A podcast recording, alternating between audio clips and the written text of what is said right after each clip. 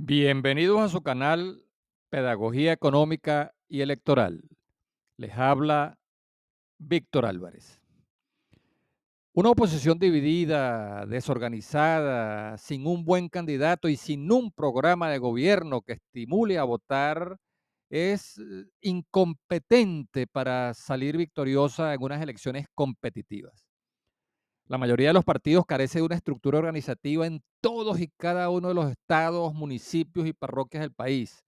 No cuentan con una militancia organizada, no tienen una maquinaria electoral con testigos en cada mesa que defiendan los votos frente a la poderosa maquinaria electoral oficialista, que además correrá con ventaja al utilizar a su favor los recursos del Estado.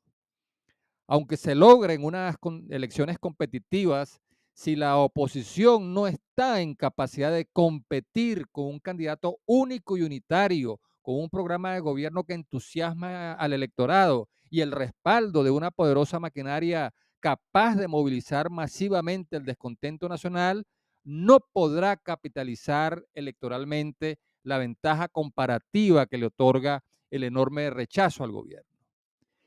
¿Qué se puede hacer para recuperar la confianza en el voto y vencer la apatía electoral a fin de lograr un cambio político por la vía eh, electoral y pacífica? Para responder a esta pregunta, hemos consultado a importantes e influyentes voces de la opinión pública venezolana. Escuchemos lo que proponen.